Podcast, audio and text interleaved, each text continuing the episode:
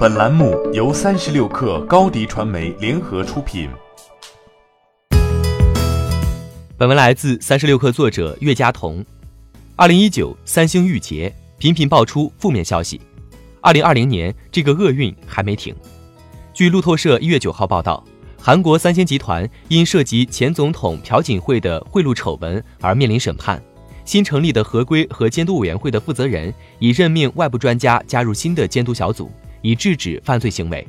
此前，负责监督三星领导人李在镕贿赂案的法官批评该企业集团缺乏有效的合规体系，称需要一套体系来防止高管及其领导人的不当行为。负责人表示：“我们的委员会将彻底监控三星高层的法律风险。”他表示，最初拒绝了三星的提议，因为担心他最终将无法改进三星的问题，只能被三星用来获得有利的法院裁决。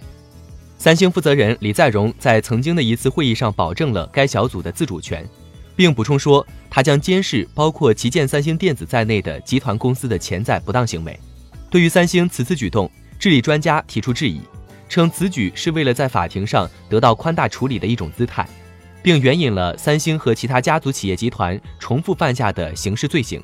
尽管他们曾经承诺治理集团内部问题，不断提高运营的透明度。但刑事罪行还是接踵而至。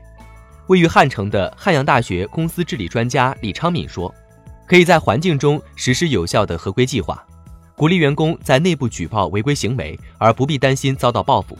但目前来看，在韩国公司难以实现。”一个韩国民间团体发表声明说：“该委员会只是一个外部咨询团体，没有法律责任。”并补充说：“三星董事会的改革应首先进行。”三星的负面消息接二连三，除了腐败丑闻，最近还被爆出三星 Galaxy 漏洞遭黑客利用，多位明星被勒索。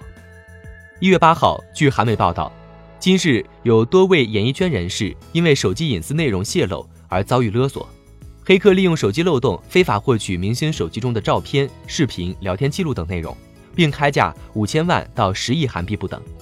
如果明星拒绝交易，他们将会公开所有隐私数据。韩国艺人朱振模已遭遇此事件，并被报道，还有多位明星都遭遇了同样的问题，而这些明星使用的手机都是三星 Galaxy 系列。据悉，黑客是通过他们的三星云端账号入侵，这并不是三星手机第一次被爆出漏洞。二零二零年一月八号，据三星电子发布的最新财报显示，二零一九年三星利润同比腰斩，从遭日本管制后的芯片风波，Galaxy Fold 折叠屏手机测评接连翻车。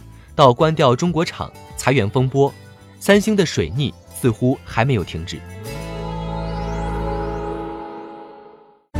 欢迎添加小小客微信 xs 三六 kr 加入克星学院，每周一封独家商业内参，终身学习社群，和大咖聊风口、谈创业，和上万客友交流学习。